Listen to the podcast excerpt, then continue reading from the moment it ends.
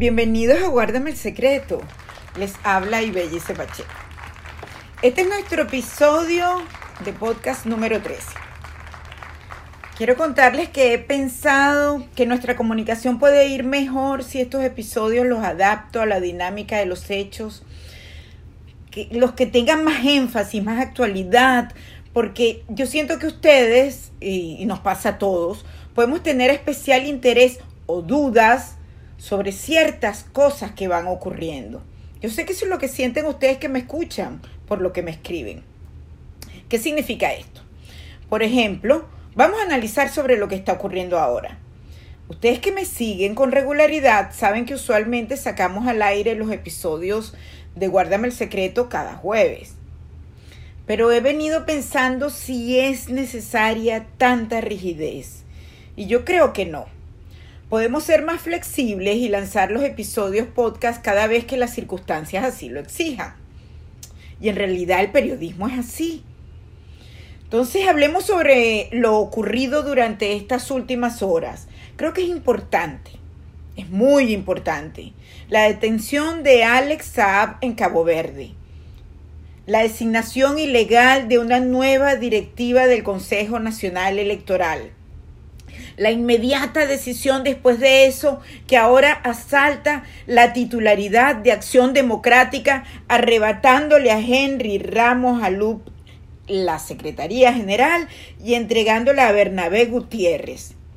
También están las denuncias en medios españoles que confirman la corrupción chavista, el asalto al tesoro venezolano que involucra a la élite del régimen encabezada por Maduro y que apunta al expresidente español José Luis Rodríguez Zapatero, el escándalo en Italia. Son temas que me siento en el deber de presentarles y bueno, ofrecerles elementos que les ayuden al análisis a todos ustedes. A ver qué les parece, vamos a intentarlo. Ustedes me pueden enviar sus opiniones y propuestas a través de nuestra cuenta en Instagram, Guárdame el Secreto y también a mi cuenta personal, arroba Ibe, Pacheco, ustedes la conocen. Entonces, arroba Ibe Pacheco es mi cuenta personal y la oficial de este podcast, arroba Guárdame el Secreto. Cada vez que quieran, cuando lancemos el episodio, cuando ustedes piensan que hay un tema de interés o lo que opinan sobre cada podcast, afinemos la comunicación, ¿qué les parece? El objetivo es que todos manejemos la información más precisa y en el momento más oportuno que sea posible. Sé que muchos de ustedes se abruman y confunden con datos dispersos, donde muchas veces nadie sabe cuál es la verdad y quién la ha informado con precisión.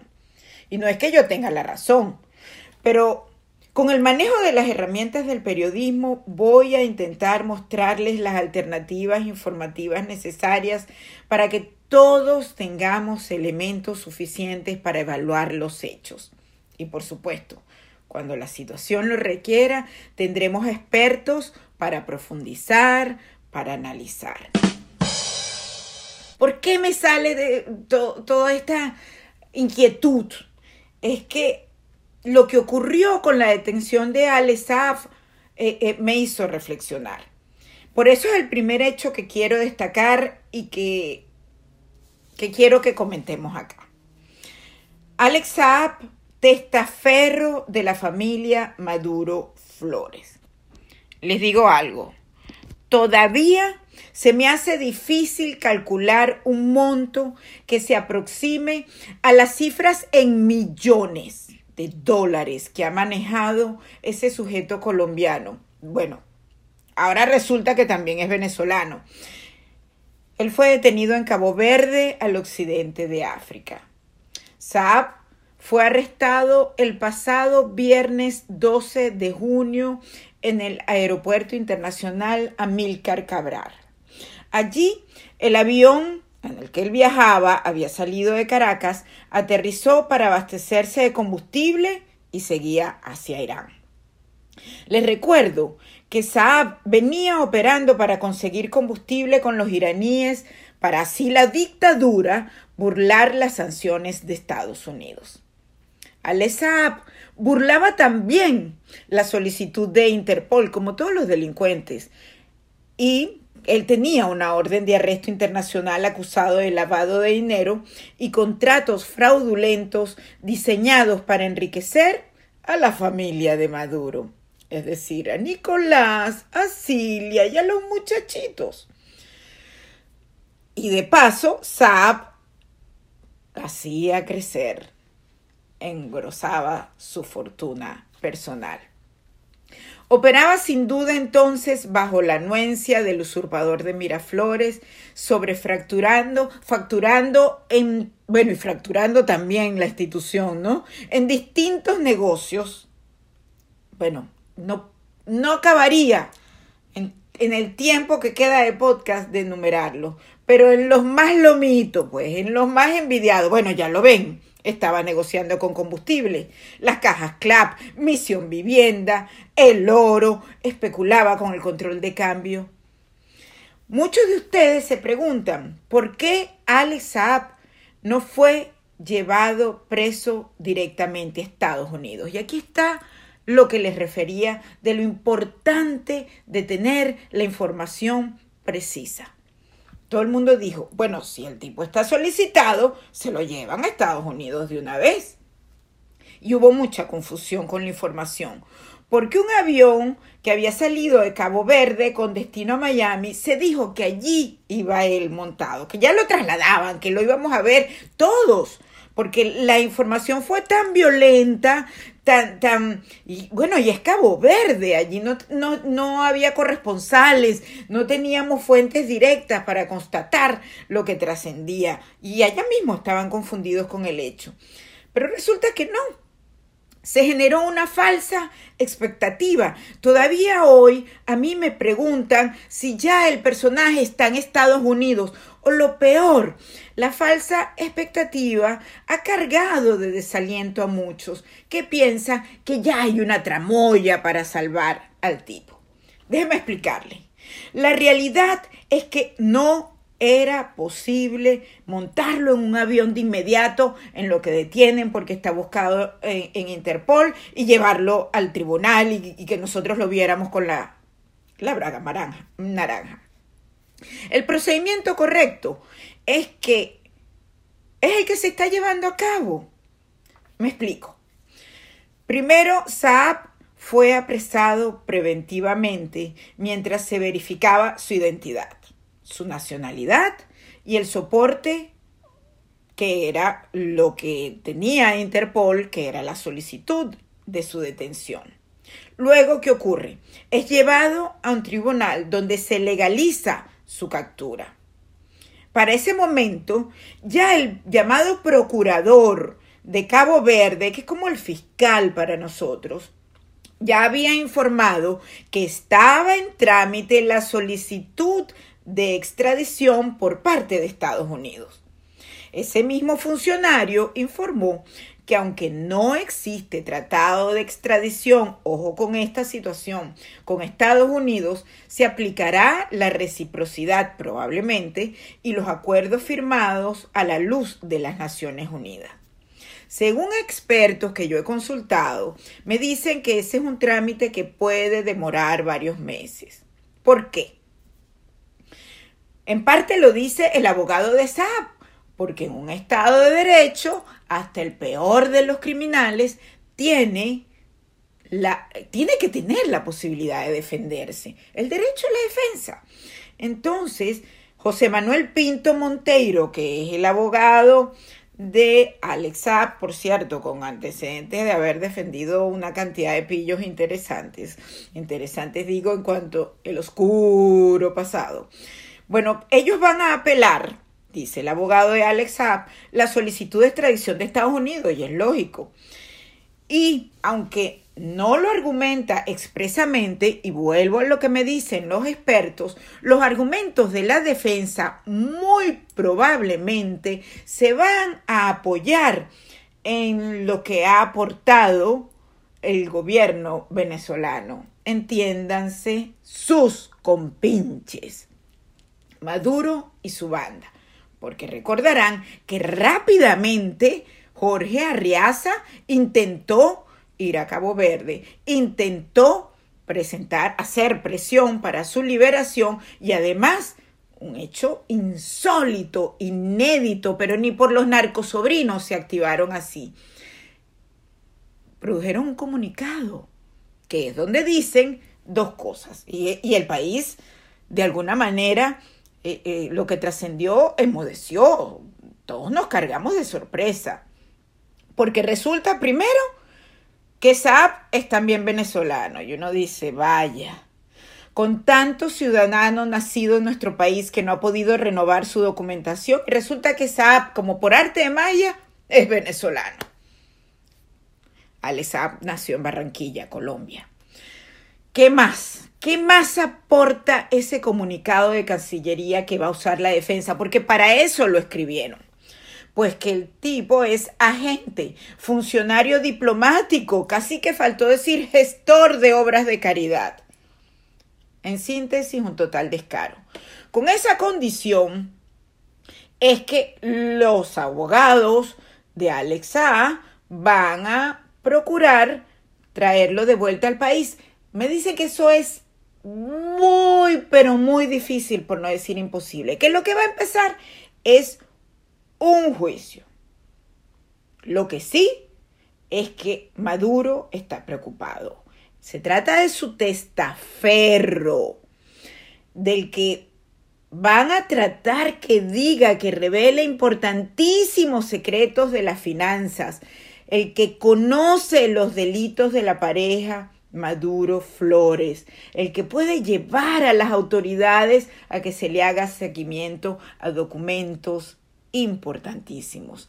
SAP es quizás la fuente más relevante que pueda obtener Estados Unidos sobre el tinglado criminal sobre el que se sostiene la dictadura. A través de SAP se pueden obtener canales. ¿Cuáles son los canales de financiamiento de la corporación criminal? ¿Saben lo importante que es eso? De ahí el paso arriesgado de ese comunicado que les referí, porque no crean que el mundo entero sigue de cerca este caso. Yo sé que todos nos preocupamos sobre la justicia y decimos, se va a llevar a cabo un proceso jurídico, va a pasar lo mismo que ocurrió con el pollo Carvajal, que se le escapó de las manos a Estados Unidos. En realidad puede existir un proceso que no esté amañado.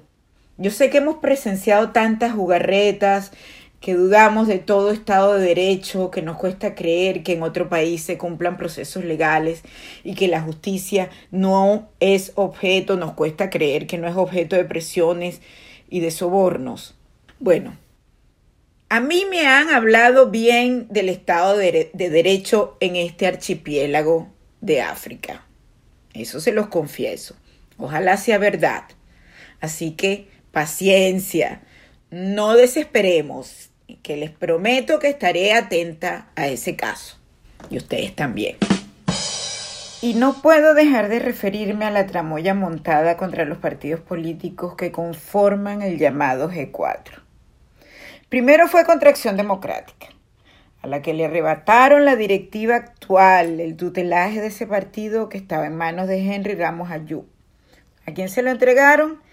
A Bernabé Gutiérrez que antes era aliado de Ramos, pero ahora su hermanito, que forma parte de la nueva directiva del CNE. Después de esto, el TSJ anunció el mismo tipo de sentencia contra Primero Justicia. Se llevaron por delante entonces a Julio Borges y a Enrique Capriles Radonsky. También lo harán con Manuel Rosales. En el caso de Voluntad Popular y Leopoldo López, la banda del TCJ está allanando el camino para sentenciar a Voluntad Popular como un partido terrorista. Ya eso lo sabemos. La jugada está muy clara. Una vez que se juramentó esa nueva directiva del Consejo Nacional Electoral, los motores se han activado a todo pulmón para procurar elecciones parlamentarias este mismo año. Fraudulentas, claro está pero la dictadura, que no ha podido superar el escollo de la ausencia de legitimidad de los parlamentos generados a punta de componendas y trampas, tiene cierto desespero. Nadie reconoce a sus mamarrachos. La dictadura nunca logró que aceptaran la fraudulenta constituyente. Por eso después generó el teatro de un diálogo que fracasó, siguió con el saboteo constante de las sesiones, la operación en la sede del Palacio Legislativo donde por momentos apelaron a la violencia, por momentos que es casi siempre, ¿ah? con colectivos armados y la Guardia Nacional Bolivariana. Y más recientemente impidieron la sesión de principios de año, después del intento de comprar a varios representantes de distintos partidos a punta de billete en lo que ya ustedes conocen como la Operación Alacrán, para que utilizaron a tres personajes patéticos todos, Luis Parra, José Brito, bueno, un tercero cuyo nombre ni me acuerdo, pero es una nueva directiva que ni siquiera logra llenar cinco sillas para la sesión porque no van los del PSV ni sus amigos, pues.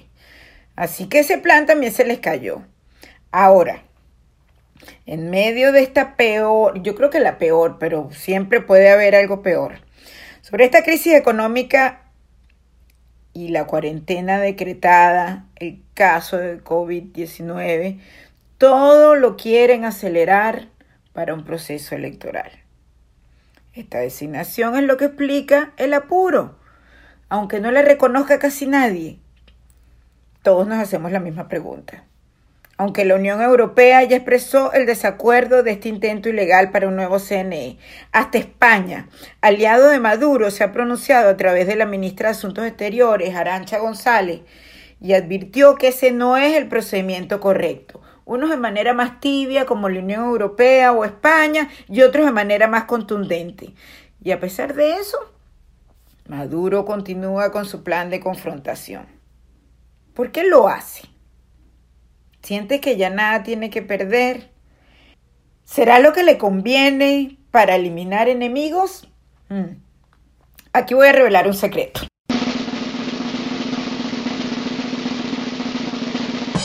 En la configuración del nuevo CNE pesaron algunas circunstancias en la pugna interna dentro del chavismo. En primer término, Michael Moreno, presidente del TSJ, se quería quitar de encima a Gladys Gutiérrez. Esas cosas pequeñas y miserables entre ellos. Gladys Gutiérrez le venía disputando el cargo a Michael. De hecho, hacía una con Calixto Ortega, montaba unas reuniones que le daba seguimiento al G2 y sobre todo los amigos de Maduro y de Michael y de Cilia. Este personaje Michael venía desesperado por alejar el peligro. ¿Qué hizo? Mandó a Gladys para el Consejo Nacional Electoral y la nueva directiva. Pero hay otra cosa en la que se jugaron Maduro y Cilia para un movimiento interno igual de pugna. Quieren seguirle reduciendo el espacio a Diosdado Cabello. Así que tan seguro, tan seguro, no se sienten. Recuerden que a Diosdado le vienen cortando las alas. Apenas ascendieron a Tarek el Aizami, a Diosdado le quitaron PDVSA. Eso no debe pasar desapercibido. Maduro ha sellado con el Aizami varios acuerdos, lo ha ascendido y ha venido tomando distancia de Diosdado Cabello. Y ahora con esta estrategia de una nueva Asamblea Nacional, deja a Diosdado fuera de cualquier control político institucional. Claro, le queda el PSV, vamos a ver qué pasa allí, pero sin la constituyente, que es la que él preside, está como descolocado, ¿verdad? Algunas fuentes me dicen que parece que es un mal momento para Diosdado, quien entonces, venido a menos, Perdió su fortaleza impostada a través de su programa con el mazo dando, con el que enviaba órdenes y destrozaba reputaciones. Pero sin DirecTV está muerto, o como ellos dicen, es la nada. Aunque también es la nada las cadenas de Maduro, que tampoco la ven, porque todas las transmisiones la gente las sintonizaba a través de DirecTV. Como les dije la otra vez, fue un tiro al pie. La pregunta pertinente es si al régimen le funcionará esta treta. ¿Ustedes qué creen? ¿Será política distraccionista? En todo caso, el escenario es complicado para todos. Bueno, me refiero a nosotros, los defensores de la democracia. Siempre hemos de revisarnos y yo creo que no la tenemos sencilla. Aunque por, lo, por ahora, por los momentos, el fantasma de la división ante la alternativa de ir o no las parlamentarias parece que se ha espantado. Bueno, es obvio. ¿Quién va a ir con este CNE? ¿Qué organización partidista o líder político que se respete puede apoyar el asalto a sus propios partidos? ¿Qué queda pendiente? La estrategia. Lo que siempre exigimos. Debemos tener una estrategia, sobre todo ante esta andanada. Hay mucho más que comentar están los casos explosivos en España e Italia, donde medios importantes han refrescado con documentos casos de corrupción que apuntan a José Luis Rodríguez Zapatero. Siempre son los mismos. También están los dos millones de euros pagados en valija diplomática, desde la valija diplomática, al movimiento izquierdista italiano Cinco Estrellas. Son casos distintos que conducen a un mismo camino la asquerosa corrupción de la corporación criminal de la dictadura chavista. Tema que les prometo desarrollaremos muy pronto. Les habló Ibellice Pacheco. Gracias por acompañarme. Hasta un próximo episodio de Guárdame el Secreto. Besos.